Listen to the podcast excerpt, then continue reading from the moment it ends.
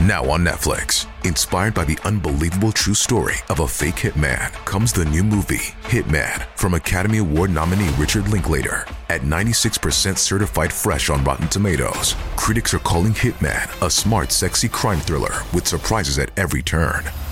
Starring Glenn Powell and Adria Arjona, Hitman. Now playing on Netflix and in select theaters. Rated R. We took brought them to our land. An endless night, ember hot and icy cold. The rage of the earth. We made this curse.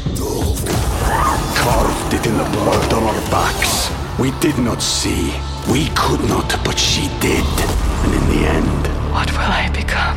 Senwa Saga. Hellblade 2. Play it now with Game Pass.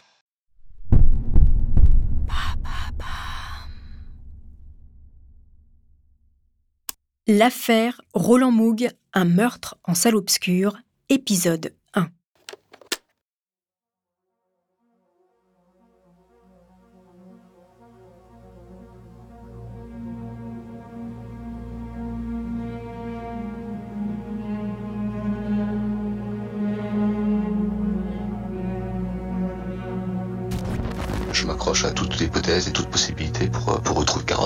s'ils peuvent m'entendre, tout ce que j'aimerais, c'est qu'elle puisse, euh, puisse me faire signe, ou aux parents de Carole, peu importe, mais qu'elle fasse signe. Si elle peut essayer de retrouver Carole, de savoir ce qui s'est passé, où, où elle est, c'est tout. C'est mon seul problème. La voix que vous entendez est celle de Roland Moog. Nous sommes en 1997 à Strasbourg. Sa compagne, Carole Prin, a disparu depuis plusieurs mois. Elle était enceinte de 9 mois et sur le point d'accoucher de leur premier enfant quand elle s'est volatilisée.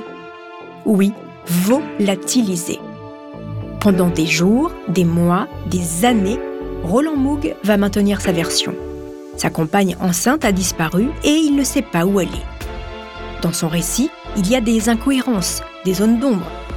Mais l'homme tient bon, même face aux évidences. Roland Moog ne livrera qu'un bout de la vérité. L'histoire que je vais vous raconter, c'est celle d'un homme fou de cinéma, passionné de films noirs, menteur et manipulateur, et d'une enquête titanesque de plus de 4 ans. Un fait divers unique dans les annales judiciaires. Vous écoutez Homicide, je suis Caroline Nogueras. «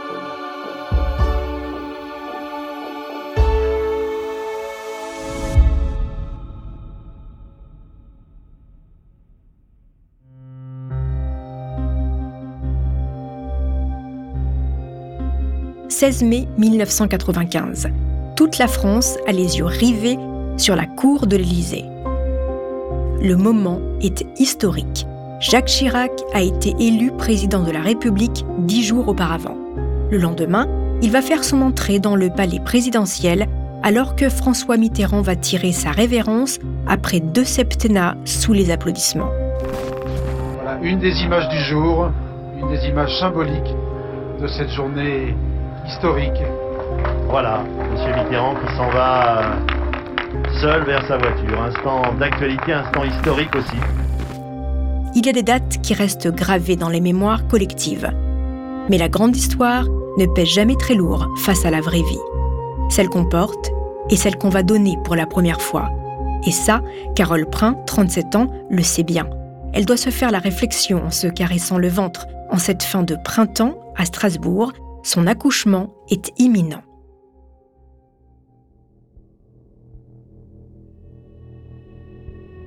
Il est un peu plus de 21 heures quand elle ressent des contractions.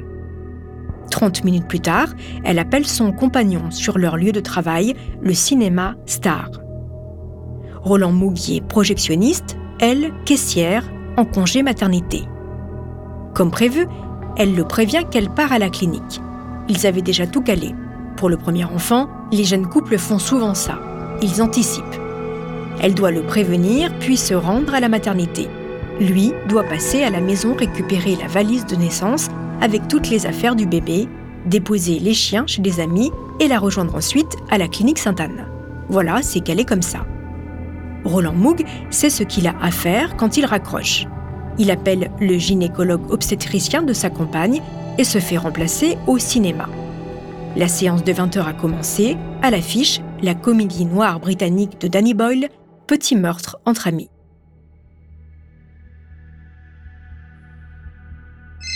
Quand il arrive à son domicile, Roland appelle les parents de Carole qui habite à Troyes. Il les prévient que le travail a commencé.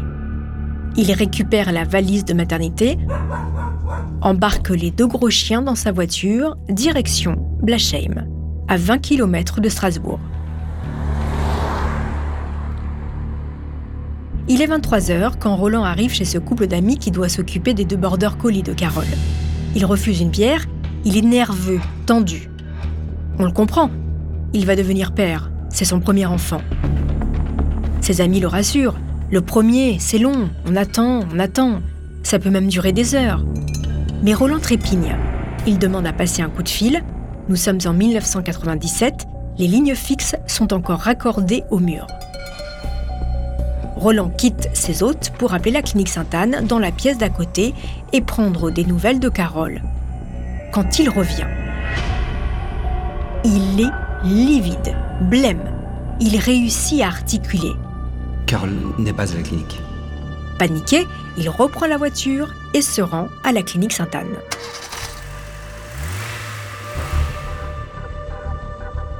Les minutes qui défilent paraissent des heures.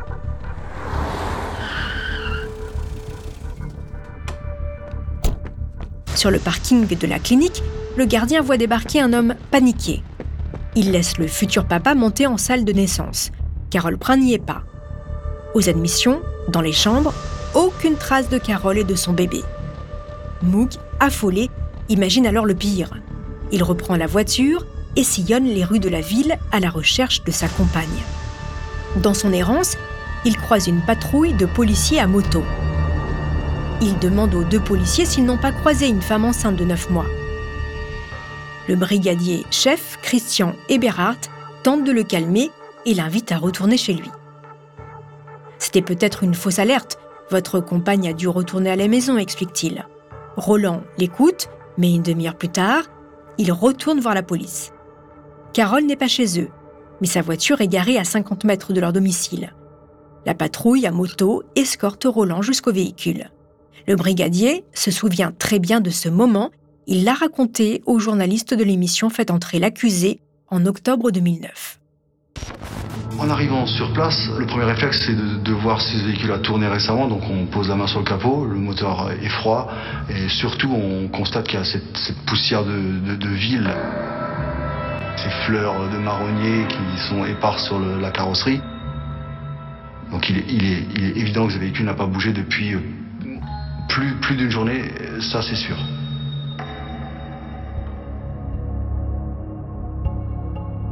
Perplexe, les policiers demandent à Roland Mouk de les conduire à son domicile, rue des Serruriers. Le petit appartement est encombré de livres et d'affiches de cinéma sur les murs. Le lit du bébé est déjà monté dans un coin. Les futurs parents ont acheté le couffin. Tout a l'air normal, le sac à main de Carole avec ses clés n'est pas là. Elle est donc bien partie à la clinique. Mais comment? Et surtout, où est-elle? Les policiers retrouvent dans l'appartement le carnet de maternité de la future maman. Elle a dû l'oublier en partant. Ils demandent à Roland s'ils ne se sont pas disputés. Elle a peut-être décidé d'aller chez une amie. Et là, Roland, en silence, décroche son téléphone, appelle ses amis de Blichheim et leur raconte ce que viennent de lui demander les policiers. Oui, oui, vous avez bien entendu, le policier est en face de lui mais au lieu de lui répondre, il décroche son téléphone et raconte à son interlocuteur ce qu'on vient de lui demander. Dans la foulée, il répond qu'avec Carole tout va bien. Combiné à la main en ligne avec son ami tout en s'adressant au policier, il dit qu'ils s'aiment, qu'ils vont accueillir leur premier enfant. Étrange.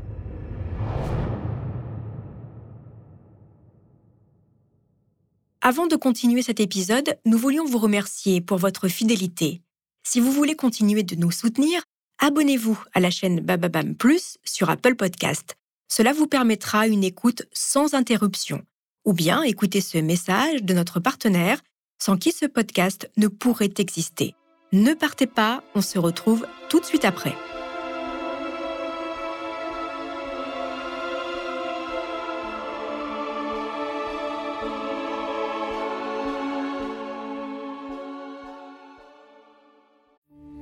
We took it all. We brought them to our land. An endless night, ember hot and icy cold. The rage of the earth. We made this curse. Carved it in the blood on our backs. We did not see. We could not, but she did. And in the end, What will I become? Senwa Saga. Hellblade 2. Play it now with Game Pass. Ryan Reynolds here from Mint Mobile. With the price of just about everything going up during inflation, we thought we'd bring our prices down. So to help us, we brought in a reverse auctioneer, which is apparently a thing. Mint Mobile unlimited premium wireless. Have to get 30, 30, bit to get 30, bit to get 20, 20, 20, bit to get 20, 20, bit to get 15, 15, 15, 15 just 15 bucks a month. So, Give it a try at mintmobile.com slash switch. $45 upfront for 3 months plus taxes and fees. Promo rate for new customers for limited time. Unlimited more than 40 gigabytes per month slows. Full terms at mintmobile.com.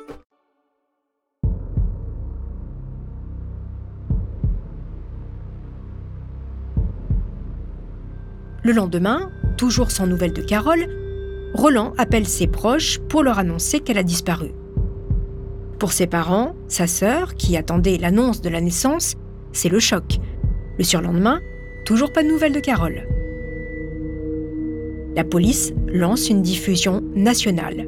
Il s'agit d'un avis de recherche interne transféré à tous les commissariats de France. Les jours passent et toujours rien. De nouvelles de Carole ni de son bébé. Pourtant, une femme sur le point d'accoucher, ça ne s'évapore pas dans la nature comme ça. Le 22 mai 1997, déjà cinq jours sans nouvelles de Carole. Le procureur de la République ouvre une enquête pour enlèvement. Tout d'abord, cette mystérieuse disparition. Il y a six jours, une jeune femme originaire de Strasbourg. La disparition d'une femme enceinte de 9 mois. Personne ne l'a revue depuis qu'elle a appelé son compagnon sur son lieu de travail pour le prévenir, le prévenir qu'elle partait accoucher à la clinique. Compagnie de taxi, ambulance, la police explore toutes les pistes, sans aucun résultat. La nuit du 17 au 18 mai, aucune naissance sous le nom de Carole Prin n'a été enregistrée dans le département ni ailleurs en France. Les policiers vérifient même les naissances sous X. Mieux, ils interrogent les maternités en Allemagne, qui n'est qu'à 18 km de Strasbourg. Rien, aucune trace de Carole et de son bébé. La jeune femme a-t-elle décidé de disparaître volontairement? Les policiers chargés de l'enquête se posent la question. Mais assez vite, cette piste est écartée. À 37 ans, elle s'apprêtait à donner la vie pour la première fois, et ce moment, Carole l'attendait depuis toujours. Diagnostiquée stérile très jeune, Carole a suivi plusieurs traitements contre l'infertilité. Opération, stimulation ovarienne, traitement de choc. Des années durant, Carole s'est battue pour être enceinte. Un désir qu'elle portait en elle depuis ses 18 ans. À l'âge où la plupart des jeunes femmes rêvent de liberté, de fête et d'aventure, Carole, elle, souhaitait déjà être mère. Elle le disait à tous les hommes qui entraient dans sa vie. Son désir premier n'était pas le couple, mais la maternité. Carole a toujours voulu un enfant à tout prix. Nous sommes en 1997, la science en matière de procréation médicalement assistée n'est pas celle d'aujourd'hui. À partir de 35 ans, les médecins commencent à préparer les femmes au traitement à faire le deuil d'une grossesse. Mais Carole continue d'y croire, même à 36 ans passés, même célibataire. Quand en septembre 1996, elle tombe enceinte, c'est un miracle. Elle a 37 ans, le fœtus est viable. Elle le sent grandir dans son ventre comme un bonheur immense qui dépasse tout ce qu'elle a connu auparavant.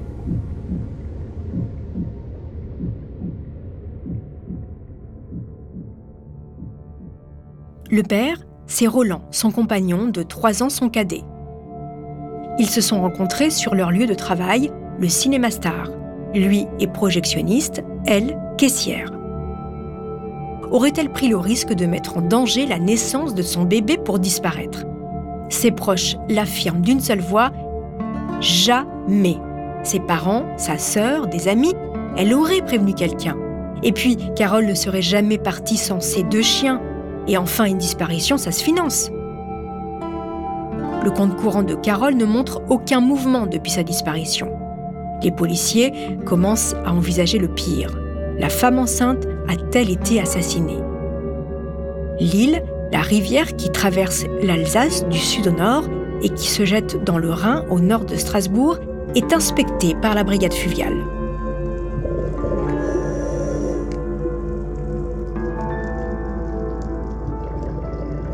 Sans résultat. Et si Carole avait été enlevée? Les policiers en doutent. Alors il est vrai que les trafics d'enfants existent, mais pourquoi enlever une femme qui n'a pas encore accouché? Pour les enquêteurs, ça ne tient pas. Prudents, ils mettent tout de même sur écoute le domicile du couple. Qui dit enlèvement, dit demande de rançon.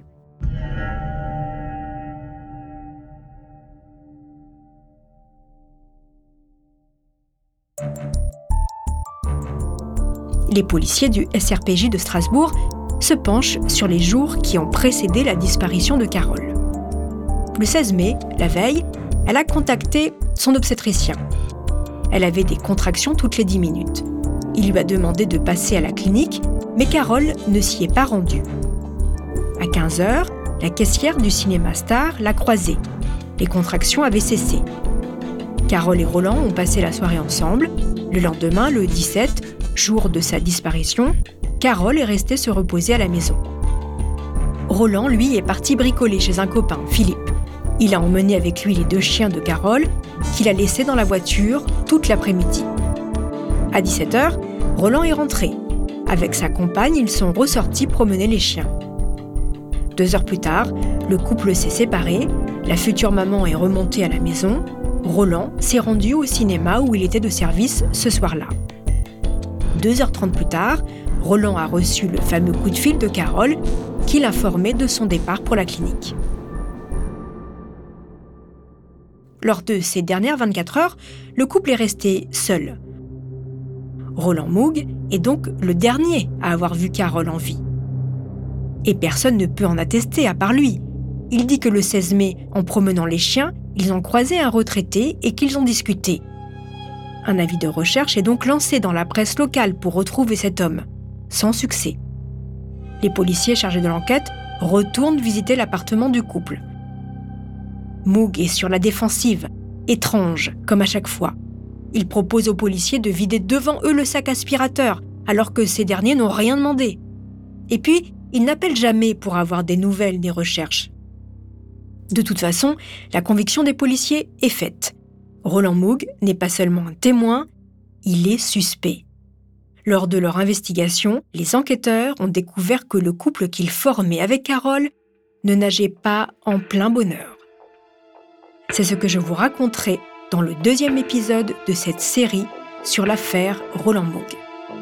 En attendant, n'hésitez pas à me laisser des commentaires et des étoiles sur vos plateformes d'écoute préférées. Nous sommes ravis de vous savoir toujours plus nombreux à l'écoute d'Homicide.